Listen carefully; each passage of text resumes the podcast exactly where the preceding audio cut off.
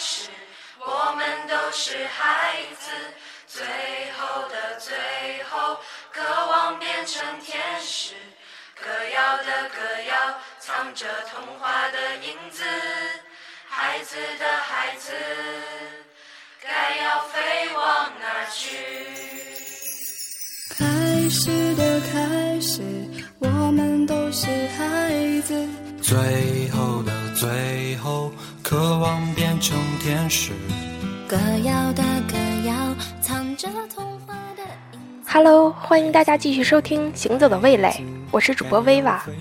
今天给大家带来的是《天堂藏在脚印之后》，以此文献给那些激情燃烧、奋斗无悔的岁月。看了看屏幕右下方的日期，又是一年六月份，不由得感叹时光大道是条单行线，我们只能一步一步向前走，无法停止前行的脚步。每个人都梦想着奔赴天堂。享受期待中的荣膺和喜悦。你若听见有人在说那些奇怪的语言，当某天你若看脑海中又浮现起这条路上倒退的画面，那些房子，那些树木，那些人，那些感情。故事永远在不停的讲述着，也永远不停的在发生。我曾经是故事的聆听者，用虔诚到卑微的心，尝试感受他们的酸甜。现在的我是故事的讲述者，我已然能感受到他们当时的心境，而你们也终究会变成另一个角色，拥有属于你们自己的成功或者失败。我不知道的是。在走过这条甘苦自知的路途之后，你们又会有怎样的心境，讲述那些被定格的或深或浅，存在生命里的故事？所有这般的故事都开始于一个叫高三的东西，或者称之为一个时间点，一条起跑线。八月三十日，在高三到来的前一夜，我在日记中写道：“高三终于到来了，大学也就不远了。”可是高三是不是真像他们说的那样？高三是一次监狱般的历练呢？既有向往，又有些担忧。踌躇满志的我奔赴了战场，我所期待的亦是象牙塔般的天堂，但是当时的我却只是在憧憬天堂里的美好，只是在犹豫着这条路有多长，又有多少荆棘。和苦处，只是在简单的勾勒着终点和路途的艰辛。而今的我，坐在北京大学的教室里，敲打着这些无关痛痒的话，再次回忆起当时的心情。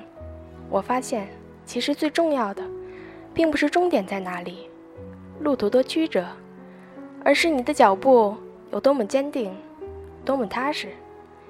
因为天堂。永远都藏在坚实而坚定的脚印之后。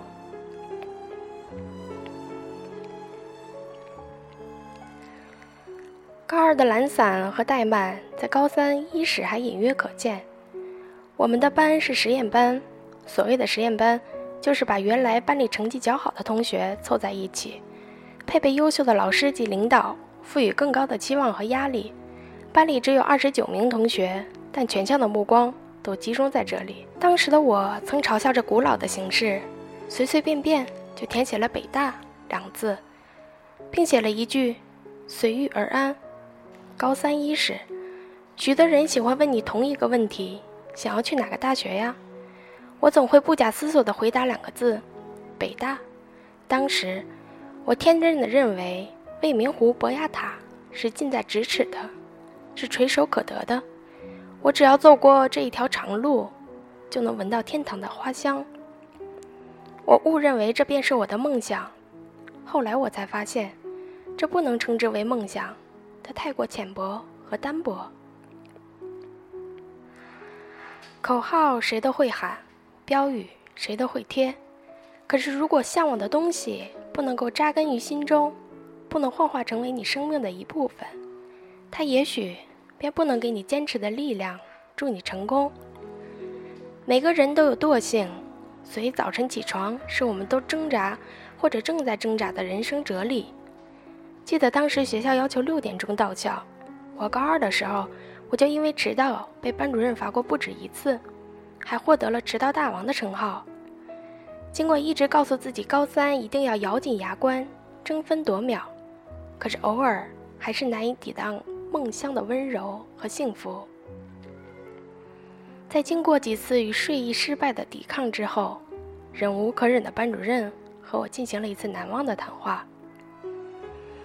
他一字一顿地问我：“你梦想中的大学是哪里？”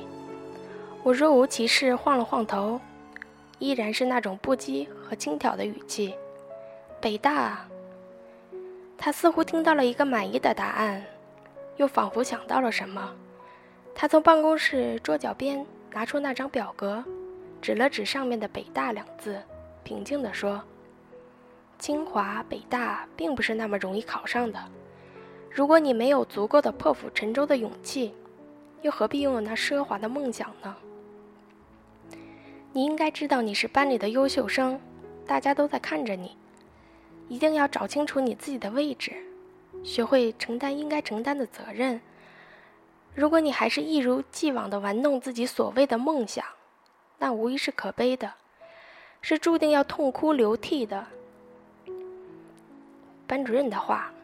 让我第一次开始反思自己的梦想，开始斟酌我书写过的“北大”两字。高考并非儿戏，那张红红的录取通知书也不是想想说说就能得到的。不经一番彻骨的寒，又怎么能够在来年的六月份问鼎苍穹？每个人都在年少时拥有过梦想和渴望，也都曾想过为之努力。拼搏奋斗，只不过大多数人都忘记了行动，或者失败，给了坚持。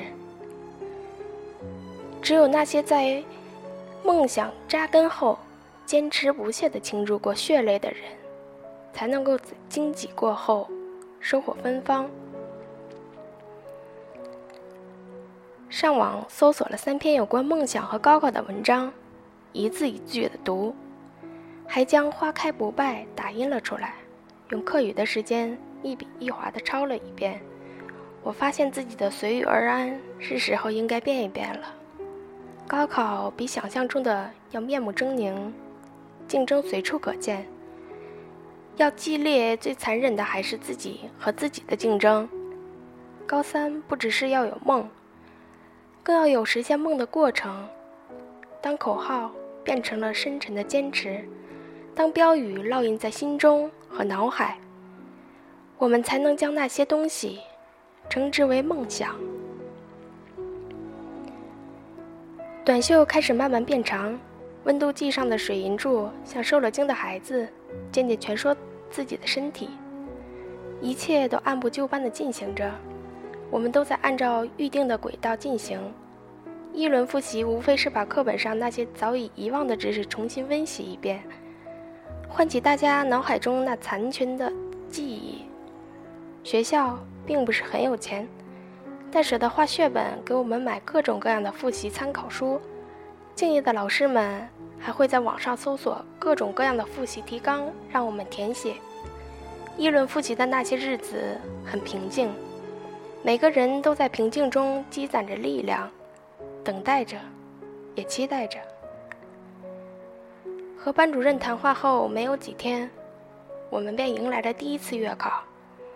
这是高三老师和同学们都非常重视的一次考试。它帮助老师了解每个同学的实力，也让同学们自己明白自己所处的位置。成绩不算好，也不算坏，年级第六名，但和年级第一名相差二十一分。我在之后的总结中写道。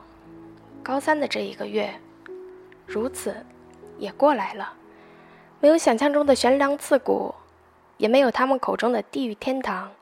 一切的一切，都以一种平和、稳重的方式经过。第一次月考考得很平静，结果也同我一样平静。我说不出这样的成绩对我来说意味着什么，又与我的梦想相差了多少。我讨厌刀光剑影，畏惧你死我活。高三，或许在别人眼中是人生一场战斗，千万人为了挤上这座独木桥，夜以继日，筋疲力尽。我却执拗地想要找一条小径，既有鲜花遍地，也有急流勇进。学习的过程本是快乐的，是充满激情的。是知识领略后的提高和充实，因此，我希望的高三生活是：为了别人或者自己的梦想，激情高歌，而不是为了某个大学歇斯底里。我会一直努力的。第一次月考之后的我，在书桌上写了一首诗：假如我不去打仗，敌人用刀刺杀了我。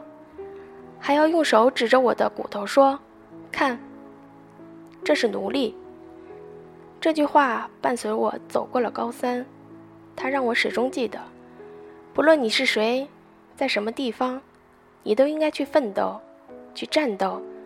高考，我来了。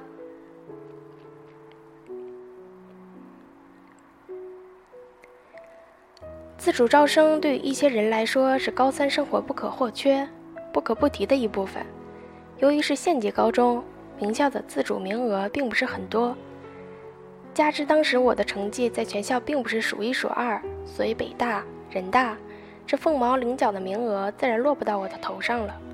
最后，班主任帮我争取到了一个南开大学的推荐名额，并建议我自荐北京大学的自主招生。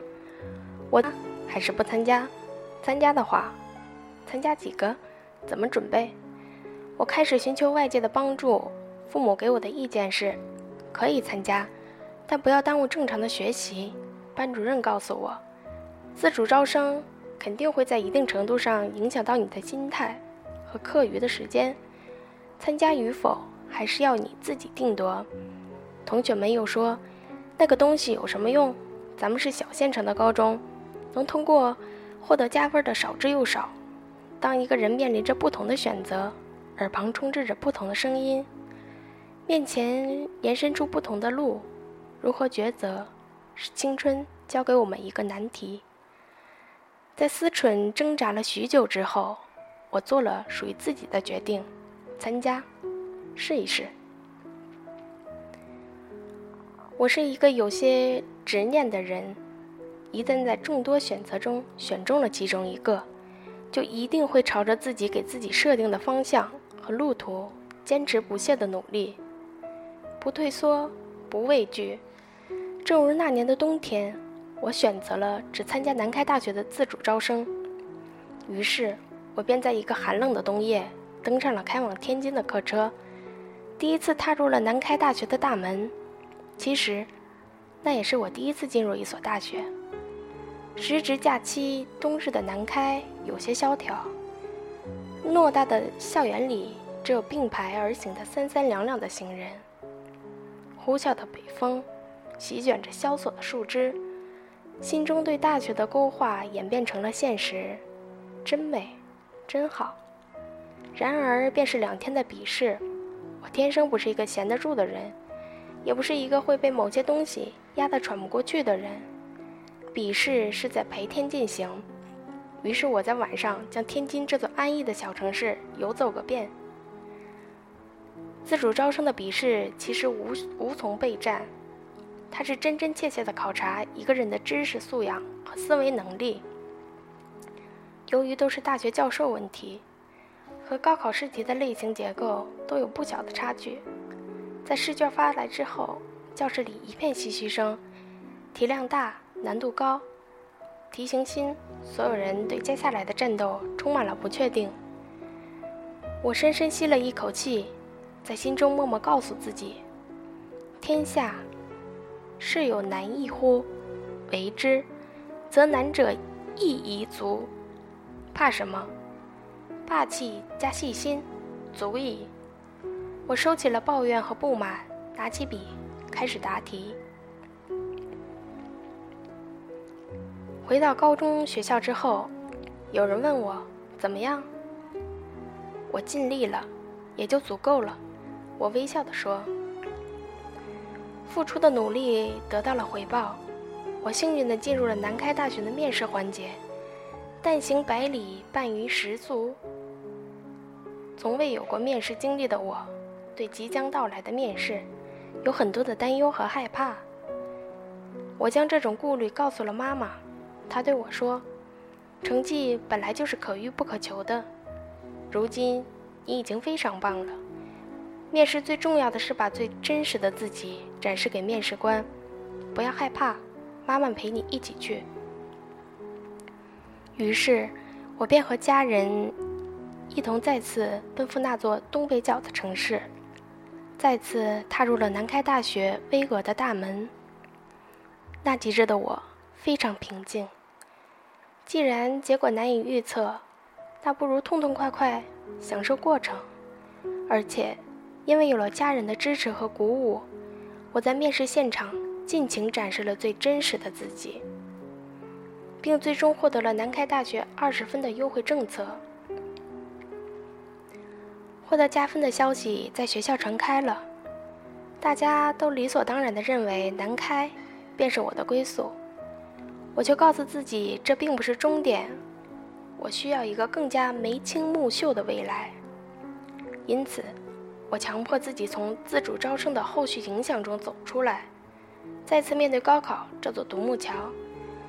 但因为准备自考浪费了许多时间和精力，在那次被所有老师认为至关重要的全市排名的模拟考试中，我遇到了滑铁卢，从班里前两名的位置一下子跌到了第七名，在全市的排名更是惨不忍睹。高考残忍的一面就这样向我狰狞地扑来，着手无寸铁的我，又该如何接招？记得那天是三月二十一日，春分日。我在日记中写道：“七十八天之后的笑容或泪水，是现在一分一秒决定的。成绩和别人的评价，已经成了定局。过多的审视和自责无济于事。你应该学会继续前行，努力拼搏，心中无杂念。我不要求你飞上蓝天。”但你能飞多高，就飞多高。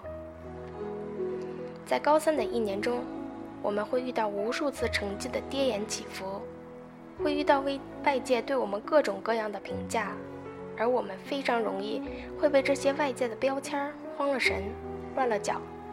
只有学会自己安慰自己，并且给自己找到前行的动力和方向，才能从苦闷的无奈中走出来。也才能离心中的象牙塔更近一些。所以，抱怨和责怪是弱者给自己找的借口。向往成功的战士从不擅长抱怨，他们会在哭完之后擦干眼泪，更加坚强地走下去，因为他们知道，泪水从来不会带给自己胜利，只有踏实才能走向梦想中的天堂。之后的考试多得像北方春末的柳絮，让人从开始的不习惯，到了后来的麻木。那些分数和名次依然在不安分地晃动着，可是我的内心却已经足以抵得住他们的挑衅。这也是我想要对你们说的：名次的功能，是给你一个正确了解自己的途径，而不是给你一个抱怨和难受的借口。认清自己的位置。然后找准自己的方向，然后应该做什么？我知道，你也知道。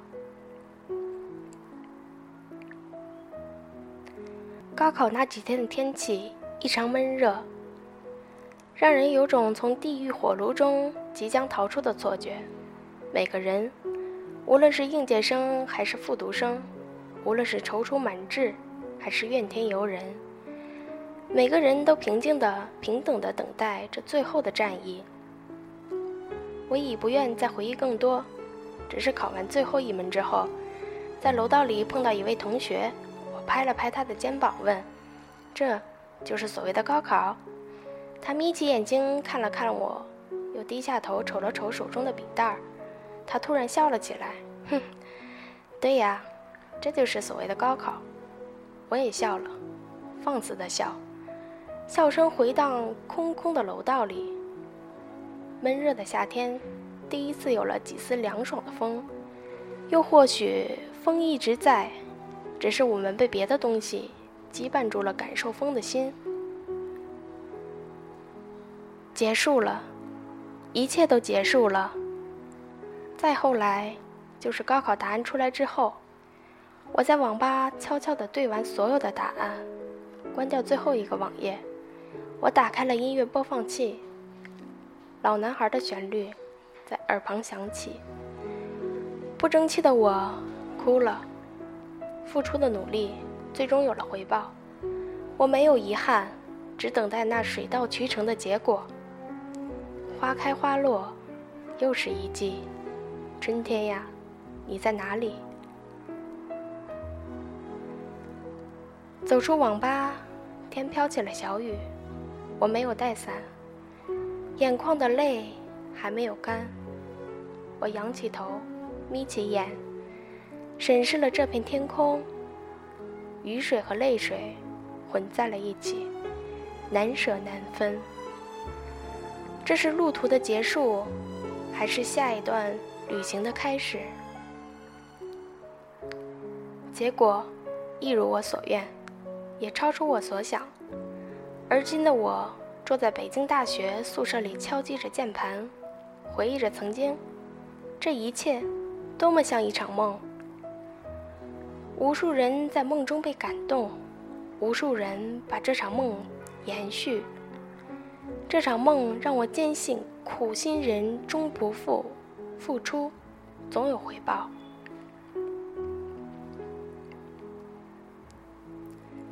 属于我的高考的这一项。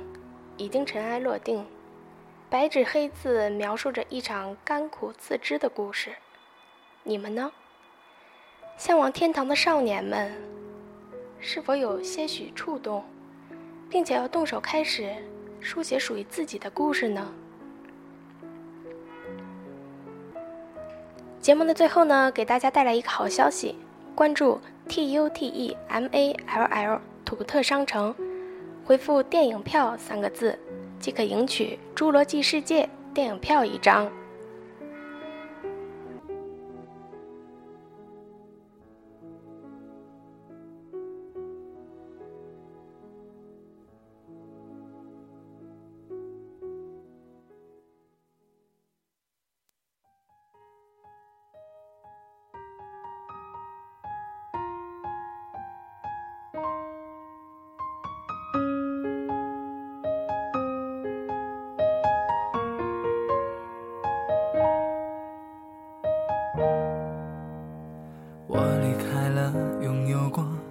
太多的故事的笑声，一个人偷偷看着你们互相祝贺着。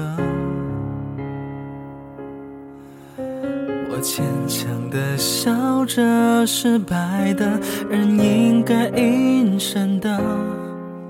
我知道这一刻，主角不是我。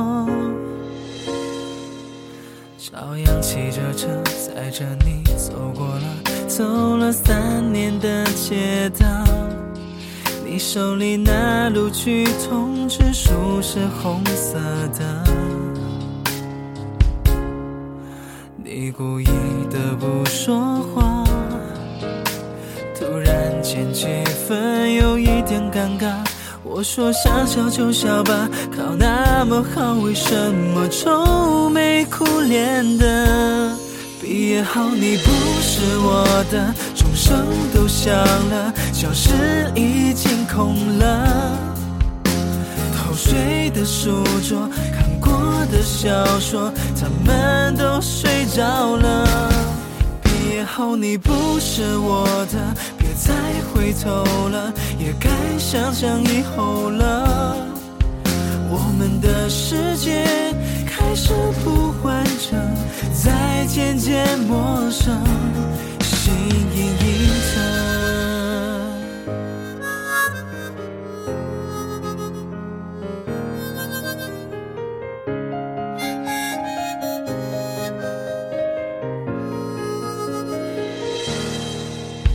朝阳骑着车载着你走过了走了三年的街道。你手里那录取通知书是红色的，你故意的不说话，突然间气氛有一点尴尬。我说想笑就笑吧，考那么好，为什么愁眉苦脸的？毕业后你不是我的，钟声都响了，教室已经空了。偷睡的书桌，看过的小说，他们都睡着了。毕业后你不是我的，别再回头了，也该想想以后了。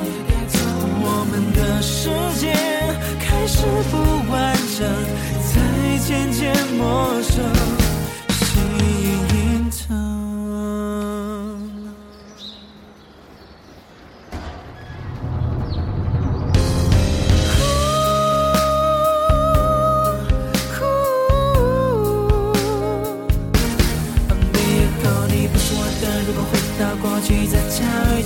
节课上课买布丁，两口下课偷偷送给你吃了。你在没有我的城市里，别什么事都逞强。如果有想靠的肩膀，不要不舍得。毕业后你不是我的，别再回头了，也该想想以后了。我们的世界开始不完整，再渐渐陌生。